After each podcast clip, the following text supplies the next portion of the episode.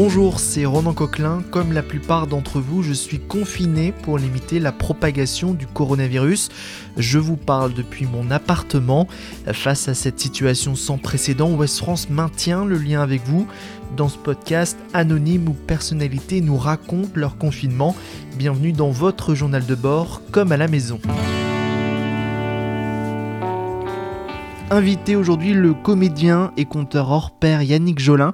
Il raconte son confinement à Gilles Cardreux, journaliste au service culture de Ouest France. Comment allez-vous Yannick Jolin? Vous êtes confiné? Ah oui, je, je suis un confiné plutôt heureux. je suis un confiné privilégié. Il y, a, un soleil breton au-dessus de la tête, j'ai un jardin, j'ai un abricotier qui commence à faire des fleurs, donc moi je suis pas mal. mais alors donc vous ne travaillez pas alors? Non, non, et j'ai de joie mais alors, c'est incroyable à pas travailler. c'est bien de pas travailler? Ah ben, Je trouve ça formidable. C'est-à-dire que moi, ça fait des années que je disais à tout le monde que je voulais ralentir. Mhm. Et euh, il y a trois ans, même, j'avais essayé de ralentir en faisant un voyage avec un âne, en, me disant, je, je, veux absolument prendre le temps de faire un point sur moi. Et là, ce, qui, ce que je trouve formidable, c'est que trois ans plus tard, c'est le monde entier qui m'a piqué bonne idée. Mais alors, on peut voir, on peut voir cette histoire là avec un âne? Oui, parce qu'en plus, on l'avait filmé et il se trouve qu'on a fait une quinzaine d'épisodes. On va commencer à les diffuser la semaine prochaine à partir de mardi. Et on va faire, on permet aux gens qui peuvent plus bouger chez eux de voyager au rythme d'un âne et d'un jolin aussi. Et euh, pendant, pendant 15 épisodes, on en fera trois par semaine, histoire. Là, les gens ont plus le temps, on se dit, pendant les 4 semaines qui suivent, je pense qu'ils auront encore un peu de temps pour visionner. D'accord. Et on pourra les voir où alors? Du, du, euh, des réseaux sociaux, donc ça va être Facebook, euh, YouTube, etc. D'accord. Mais, mais, mais c'est pas gênant quand on est comédien, conteur, acteur, euh, de, de, faire une pause dans le travail? On n'a pas besoin, comme, je sais pas, comme un gymnaste de faire ses, ou un pianiste de faire ses gammes tous les jours? Ben Jusque-là, moi j'avais toujours été dans l'impossibilité de m'arrêter. J'avais toujours l'impression que je ne montais pas sur scène régulièrement, c'est comme si j'avais du, du fluide qui sortait pas. J'avais une, je connaissais une vieille guérisseuse comme ça, la bonne femme de la Journée, qui, qui, quand elle guérissait pas, quand elle n'avait pas des patients, il y avait l'eau qui remontait en dessous de son lit et ça les mettait dans un état de fusion qui, était insupportable. J'avais moi aussi cette impression-là, de rester dans un état de fusion. Et ben là, je dois dire une chose, c'est que c'est comme si le fait que tout le monde était à la même enseigne me donnait cette espèce de, de sérénité pour me poser à l'intérieur de moi. Je trouve que c'est un temps formidable euh, dans un monde qui, qui, nous fait croire que les solutions sont à l'extérieur de nous, euh, que on sous-traite tout, à nos vies, on sous-traite euh, nos activités, on sous-traite nos besoins. On a toujours l'impression que c'est ailleurs qu'on peut résoudre les besoins. Là, je trouve que dans cette période-là, c'est comme si ça nous disait, regardez, vous avez tout à l'intérieur de vous, suffit de prendre, d'ouvrir la boîte à outils et de recommencer à fouiller dans nos intérieurs je me dis que ça peut être une chance pour plein de choses. Donc si je vous, si je vous écoute bien, si je vous comprends bien, euh, même quand on sera sorti de cette triste période, il y aura peut-être des choses à garder de, de ce confinement?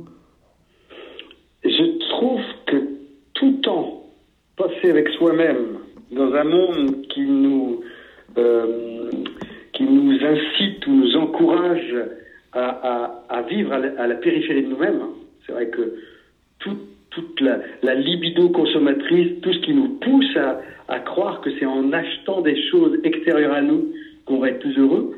Je, ce, ce temps-là, là qui est absolument, qui était imprévisible, qui était, qui incroyable, qui, et en même temps qui peut peut-être se reproduire à l'avenir si on n'est pas assez prudent.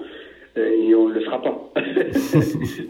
ça, donc ça, je, ça, va, ça va nous obliger, à nous humains, à passer peut-être dans une autre dimension on va être obligé de se reconnecter à nous-mêmes. Et je me dis qu'il y, aura.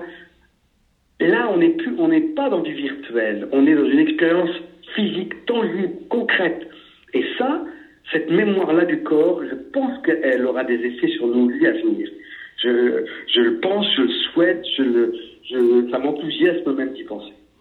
Et, dans votre votre grande sagesse, Monsieur Yannick Jolin, euh, est-ce que est-ce que vous avez un conseil à donner aux autres confinés?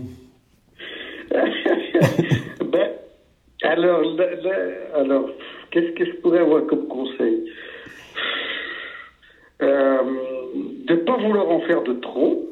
c'est trop, mais de pas de, parce que je, pense qu'on on, se dit, mais qu'est-ce qu'on va faire de ce post Et il y a une espèce de peur du vide qu'on a habituellement, hein, mais on l'a à l'extérieur. Mais si on l'a à l'intérieur, alors là, ça devient euh, pathétique parce qu'on risque de, tomber dans des, dans des profondeurs et des désastres. Donc je me dis, il faut vraiment se dire qu'il faut allonger le temps à regarder les fures de cerisier en train de pousser quand on peut pas, à regarder peut-être les moignons qui, qui volent dans, dans, les, dans les airs, allonger le temps. Il n'y a que ça à faire de ce temps.